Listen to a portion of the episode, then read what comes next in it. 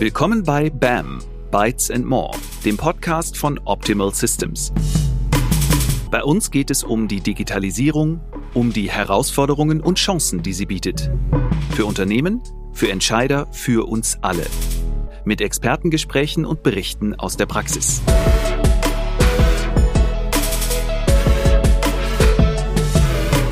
Die Fragen stellt Dr. Sabine Holl. Die Digitalisierung beschäftigt natürlich auch die Medien und deswegen haben wir uns heute Roland Eisenbrand eingeladen zu BAM, Bytes and More. Roland Eisenbrand verantwortet als Head of Content alle inhaltlichen Komponenten von OMR, den Online-Marketing Rockstars aus Hamburg. Herzlich willkommen bei BAM, Herr Eisenbrand. Ja, hallo. Vielen herzlichen Dank für die Einladung. Ich freue mich, dass ich dabei sein darf. Als Journalist und Autor für OMR beschäftigen Sie sich ja mit der Digitalisierung at its best sozusagen. Ihr sprecht mit Leuten wie dem Serienunternehmer Tim Schumacher, der mit Online-Plattformen ein Vermögen gemacht hat und jetzt 350 Millionen Euro für Klimaschutz-Startups einsammelt. Oder ihr berichtet aus der Creator Economy, wo YouTuber Jimmy Donaldson alias Mr. Beast mal eben über Nacht 300 Restaurants eröffnet und das nur über seinen eigenen Kanal kundtun muss, um in kürzester Zeit Millionen von Burgern zu verkaufen. Welche Bedeutung hat denn die Digitalisierung für Sie ganz persönlich? Für mich ist das einfach ein spannendes äh, Betätigungsfeld, auf dem ich immer wieder Sachen entdecken kann, die so ein bisschen im Verborgenen blühen, wo ich denke, da gibt's im in, in ist aus Nischen heraus ein riesengroßes Phänomen entstanden, was jetzt der Otto-Normal-User, sage ich jetzt mal, gar nicht immer so auf dem Schirm hat, aber wo sich da vielleicht Communities aufgebaut haben, die eine wirkliche Größe und eine wirkliche Relevanz haben und wo dann auch Geschäftsmodelle daraus entstanden sind. Und das macht mir einfach Spaß und da entdecke ich immer viele spannende Dinge und äh, bin sehr dankbar darüber, dass ich das quasi schon seit Jahren beobachten darf, was sich so auf diesem Markt tut. Ihr seid ein moderner Fachverlag und als solcher schaut ihr euch das Thema Digitalisierung natürlich ganz breit an. Ihr betrachtet andere Medienmarken, Zukunftskonzepte und ja, wie Sie schon gesagt haben, Geschäftsmodelle, in denen es um die Digitalisierung geht. Alles unter einem Marketingaspekt. Das heißt, eurer Leserschaft geht es ja weniger um Prozesse als darum, wie sie von ihren Kunden in einer zerklüfteten digitalen Welt, sage ich mal, gefunden werden können. Was aber, wenn man ein analoges Produkt wie einen Staubsauger oder einen Gesundheitsschuh anbietet, wie digital muss ich als Unternehmen selbst aufgestellt sein, um mich erfolgreich digital zu vermarkten? Ich glaube, selbst wenn man ein reines Offline-Produkt hat, ein rein physisches Produkt, was man auch äh, in der zugespitzten Version jetzt wirklich nur offline vertreibt, sei es stationär, sei es über den Direktvertrieb, über den Vorwerkvertreter, wie auch immer, oder die Vertreterin. Ich glaube, jedes Unternehmen muss sich Gedanken darüber machen, wie es Kunden digital erreicht und die Interessenten, die und Interessentinnen, die digital unterwegs sind, wie sie die ansprechen. Ich glaube, da kommt heute niemand mehr dran vorbei. Und die wertvollsten Unternehmen heute äh, der Welt sind digitale Plattformen. Und ich finde, das sagt schon alles aus. Wenn man heute anfängt, sich über einen Produktkauf, äh, den man demnächst tätigen will, äh, zu informieren, dann fängt man an, über Google oder Amazon sich zu informieren. Und ja, das betrifft fast jedes Unternehmen, glaube ich. Aber gibt es denn nicht auch Grenzen der Digitalisierung von Produkten und Dienstleistungen? Rote Linien, sage ich mal, für die Anwender? Ich meine, wir haben alle inzwischen gelernt, dass wir diesen Komfort mit unseren Daten bezahlen. Und damit schiele ich auf die Frage, ob wir bei allem Komfort zum Beispiel Google und Apple in unsere Autos reinlassen möchten. Wie sehen Sie das? Diese Frage muss man sich immer stellen, bei allem, was man im Internet tut. Wie viele Daten bin ich bereit preiszugeben? Was bekomme ich im Gegenzug dafür? Ist das für mich ein fairer Deal? Weiß ich überhaupt genau, was da stattfindet und welche Daten ich preisgebe oder welche Daten da von mir erhoben werden, ohne dass ich es vielleicht mitbekomme? Ich glaube, da muss man sich permanent mit auseinandersetzen. Das ist in der Zeit, wo das Netz so äh, allgegenwärtig ist, kommt man da, glaube ich, nicht drum rum. Und das ist eine Frage, die man, glaube ich, nicht jetzt einmal beantworten muss und damit hat es sich erledigt, sondern man muss sich permanent damit auseinandersetzen. Man muss sich permanent damit beschäftigen. Wenn man jetzt aus äh, General Interest Medien Sicht schaut auf dieses Thema, ich glaube, wird, werden dann häufig die Risiken betont und ganz klar, die gibt es. Da gibt es auch Leaks und Hacks und äh, Methoden, die nicht ganz sauber sind, ganz sicher. Ich glaub, aber trotzdem gibt es ja auch Vorteile, die man hat. Und das muss man halt eben immer abwägen. Also ich finde rein dieses Phänomen, dass man quasi das Wissen der Welt at his fingertips oder at one's fingertips hat, das sind ja auch enorme Vorteile. Man hat eine Produktvielfalt, die man vorher nicht hatte durch den E-Commerce auch aus wirtschaftlicher Sicht, die Hürden sind ja viel niedriger geworden, um zum Beispiel ein Medium aufzubauen oder ein neues Unternehmen aufzubauen. Das sind halt auch alles Vorteile und das muss man, glaube ich, immer abwägen. Kommen wir nochmal zurück zu der Frage, wie digital Unternehmen sein und agieren müssen, um heute in Klammern noch erfolgreich zu sein.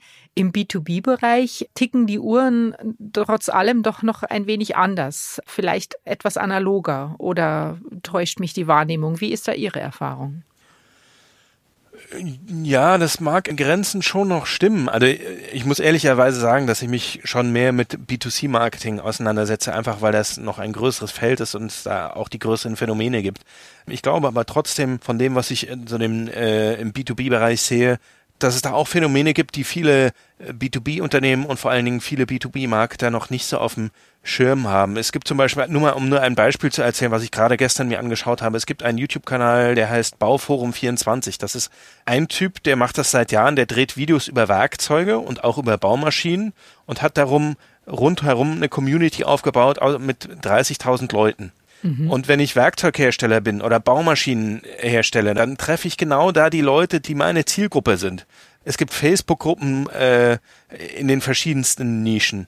Was ein anderes Thema ist, das ist jetzt sogar ein Beispiel, was äh, uns als OMR betrifft. Wir haben jetzt vor einiger Zeit, vor glaube ich anderthalb Jahren damit angefangen, eine Bewertungsplattform aufzubauen, OMR Reviews.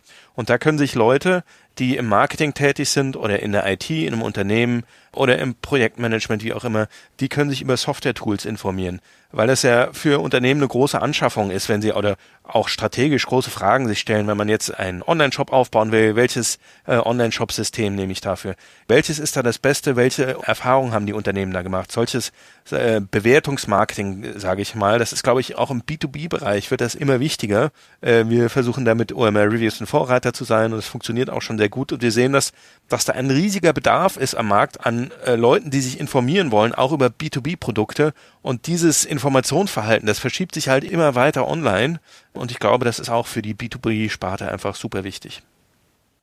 Auf der Plattform kann man die Software meines Vertrauens sozusagen nach vier Kategorien bewerten. Benutzerfreundlichkeit, Erfüllung der Anforderungen, Kundensupport oder einfache Einrichtung. Das ist ja ein recht rudimentäres Raster und ich habe mich gefragt, ob eine solche Bewertung auf Ihrer Plattform vielleicht mangels entsprechender Fachberatung äh, nicht vielleicht dazu verleiten könnte, in das alte Problem jeder Unternehmens-IT so ein bisschen zu schlittern und einfach nur ein Pflaster über einen aktuellen Bedarf zu kleben, um den Preis von lauter Insellösungen am Ende, äh, die mehr oder minder isoliert nebeneinander bestehen. Natürlich besteht diese Gefahr wahrscheinlich, aber ich glaube, dass sie da Leute erreichen, die ein ganz spezifisches Problem haben und dieses Problem lösen wollen. Und klar ist das ein relativ einfaches Raster, aber es gibt ja eben auch die Möglichkeit, einen kurzen Fließtext jeweils zu schreiben. Und ich glaube, dass da der größte Wert äh, darin liegt, in diesen Erfahrungsbeschreibungen, weil das ja wirklich von Leuten kommt, die die jeweiligen Tools selbst genutzt haben und dann auch eben in einem Unternehmen genutzt haben. Und ich glaube, da liegt der größte Wert drin, weil natürlich muss man sich dann ein bisschen Zeit nehmen. Man kann sich dann auch diese Punktevergabe anschauen und guckt sich dann die Zusammenfassung an. Und klar ist das hilfreich, aber ich glaube, der größte Wert liegt dann darin, zu lesen, was schreiben die Leute, ist der Support schlecht? Wie schnell ging das mit der Einrichtung? Oder wo, wo hakt's noch? Oder welches Problem von mir wurde gelöst? Oder welches Problem wurde, wurde nicht gelöst? Ich glaube, da liegt der größte Wert drin. Und wenn man eben dieses, wenn man da jetzt auf diese Plattform kommt, man hat ein spezifisches Problem, welches Tool bietet mir dann den besten Bang for the Buck, wie man auf Englisch sagte, das beste Preis-Leistungs-Verhältnis? Ich glaube, da findet man äh, super Informationen äh, darüber. Klar kann man dann nochmal überlegen jetzt aus äh, Sicht des Unternehmensführers, äh, sind es dann Insellösungen, haben die einzelnen Abteilungen Insellösungen und ist das dann, äh, rechtlich das das im Nachhinein, dass man nicht irgendwie die große Software-Suite, wo alles ineinander greift, gekauft hat oder eine Gesamtstrategie entwickelt hat. Dieses Problem kann es schon geben. Das ist aber, ja, also wie, wie man das in einer Bewertungsplattform abbilden könnte, tue ich mich noch schwer mit. Aber wir, wir haben ja viele andere Formate und Angebote. Wir haben ja auch mittlerweile wieder, äh, sind glücklicherweise in der Lage, physische Events zu machen, wo die Leute Vorträgen lauschen können, wo die Leute sich untereinander austauschen können, wo sie netzwerken können, dann auch mit anderen Leuten aus der Branche sprechen können. Vielleicht ist das dann ja vielleicht äh, eher die das richtige Angebot dafür, um solche größere Fragen dann zu debattieren und da zu einer besseren Lösung zu kommen. Mhm. Ja, wir wissen ja auch aus dem Anwenderbereich von Inayo beispielsweise, der Enterprise Content Management Lösung von Optimal Systems, dass es nicht nur wertvoll ist, andere Anwendungen integrieren zu können, sondern letzten Endes auch die Softwarelösung individuell auf den Bedarf hin auch ein Stück weit maßschneidern zu können. Das sind natürlich alles Dinge, die man über so eine Bewertungsplattform dann auch nicht mehr standardisiert abbilden kann. Ja, wobei das eben auch in diesem, in diesem Fließtext, wenn ich da jetzt äh, mich informieren würde und ich bin gerade dabei, äh, eine Software mir anzulegen und dann lese ich dann in mehreren Bewertungen, äh, die sind super im Support, die haben unsere Bedürfnisse, äh, sind die drauf, äh, drauf zugekommen oder haben genau erkannt, was unser Problem ist und haben ihr Produkt nochmal entsprechend angepasst oder Änderungswünsche ganz kurzfristig umgesetzt. Wenn man das in mehreren Bewertungen liest, ist das ja, glaube ich, auch ein gutes Zeichen für jemand, der da ein sehr individuelles Problem hat. Ähm, insofern glaube ich schon auch, dass wir diesem Informationsbedürfnis so ein bisschen entgegenkommen können. Stimmt. ähm, was mir noch aufgefallen ist, wenn man so durch die Kategorien scrollt, dann sieht man überall Management. Also von Ad-Spendings bis Wissens- und Dokumentenmanagement, überall geht's ums Management. Kommen denn solche Anwendungen heute eigentlich noch ohne künstliche Intelligenz aus oder wie weit sind wir heute damit?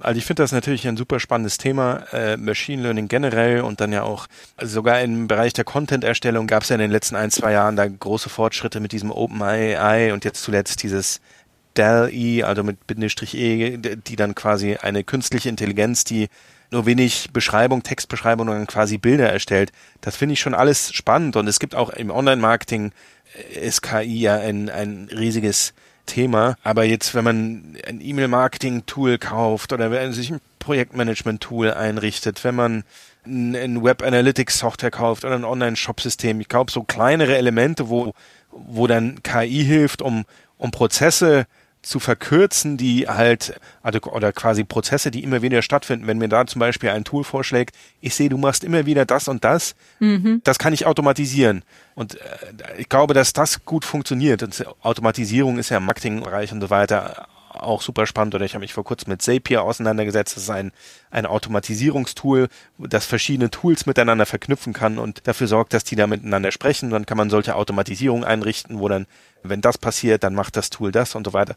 Sowas finde ich schon spannend, aber jetzt, wenn man da im ganz großen Stil auf KI schaut, glaube ich, also da wäre ich dann eher skeptisch, weil es ja auch einfach ein Buzzword ist. Man pappt dann irgendwo KI oder AI drauf, äh, einfach als Marketing- und Sales-Argument. Und wenn man dann hinter die Kulissen schaut, dann ist damit meistens doch noch nicht so weit her. Deswegen, also ich glaube, bei den großen Plattformen, die sind da schon sehr weit und bei Facebook ist es ja zum Beispiel so, früher haben die, die Leute, die Facebook-Werbung gemacht haben, Facebook-Marketing, die da wirklich die Cracks sind, haben dann da ganz genau ins Targeting reingeguckt und haben da äh, sehr viel dran rumjustiert und rumprobiert und mittlerweile ist es so, dass die sagen, äh, Facebook weiß selbst am besten, wem die Werbung ausgespielt werden sollte und mittlerweile ist das Creative, also das Werbemittel, ist da der größte Hebel und da wird dann am meisten darüber diskutiert. Also ich glaube, diese großen Plattformen sind im Bereich KI schon sehr weit, einfach weil sie sehr, einen sehr großen Datenstamm haben, auf dem sie optimieren können. Mhm. Und da hapert es dann ja von schon bei vielen Unternehmen oder auch bei Toolanbietern, wo das Tool dann quasi nicht diesen Datenbestand hat, da hapert es dann, glaube ich. Deswegen glaube ich, ist da schon noch ein, ein längerer Weg zu gehen, so. Wie organisieren denn Sie Ihre Dokumente und Informationen? Und welche Anwendung wäre für Sie absolut unverzichtbar? Vielleicht mit Ausnahme von Browser- und Mailprogrammen jetzt mal. ähm, also wir in, in, in unserem kleinen Redaktionsteam, äh, was ich hier bei OMR leite, äh, wir nutzen Asana. Ist jetzt auch nicht das Ei des Kolumbus und jetzt nicht der, der neueste heiße Scheiß, aber das funktioniert für uns einfach sehr gut, weil wir darin, also bei uns geht's ja im Alltagsgeschäft, ähm, wenn wir jetzt nicht gerade im Vorfeld unseres Festivals sind, wo wir eben auch einen Großteil der Programmplanung verwalten. Bei uns geht's ja im Tagesgeschäft darum, quasi tägliche Inhalte zu organisieren. Wir erstellen Inhalte für unsere Website, wir schreiben Artikel für unseren Blog Und dieses Kartensystem hat sich einfach sehr bewährt. Das nutze ich auch, um mir Links zu speichern zu einem Thema. Dann, wenn ich ein Thema länger beobachte, dann äh, kopiere ich da immer wieder Links rein, um, um die einfach festzuhalten. Das ist jetzt keine Rocket Science, sage ich mal, mhm. aber das hat sich bei uns in der täglichen Redaktionsarbeit einfach, einfach sehr bewährt. Das war jetzt schon mal sehr interessant. Jetzt würden wir Ihre breite Expertise natürlich ganz gerne noch in Form von drei Tipps verfügbar machen, die das so ein bisschen auf den Punkt bringen. Ja, sehr gerne.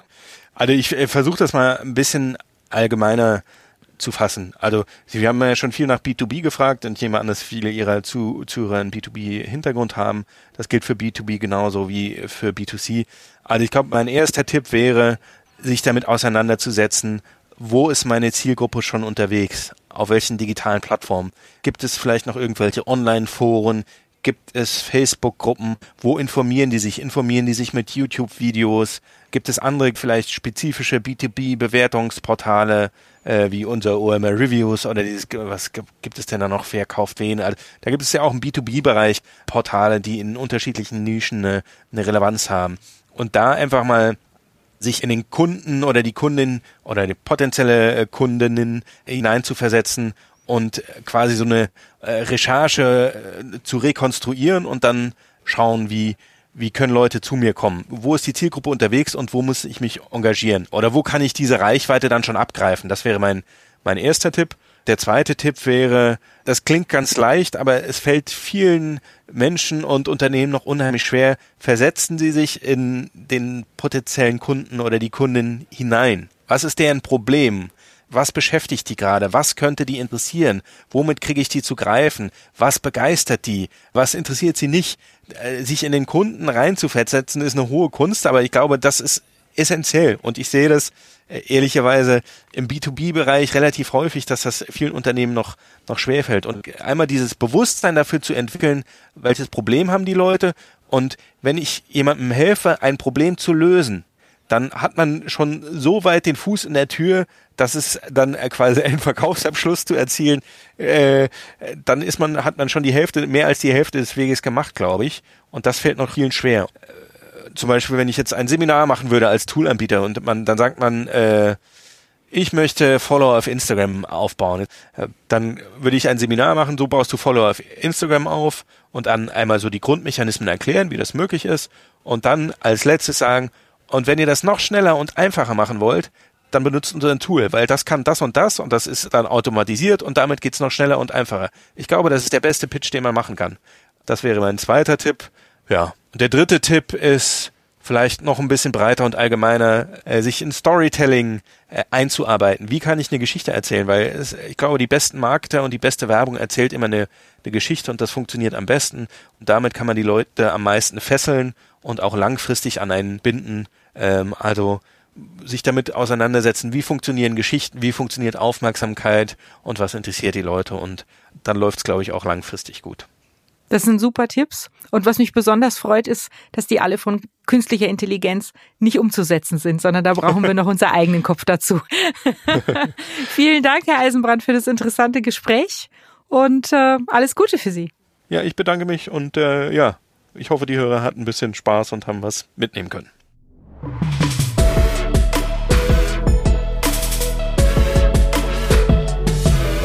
Sie hörten BAM Bytes and More, den Podcast von Optimal Systems. Mehr Infos zur Digitalisierung und unseren Lösungen finden Sie auch in unserem Blog unter optimal-systems.de/blog. Abonnieren Sie uns.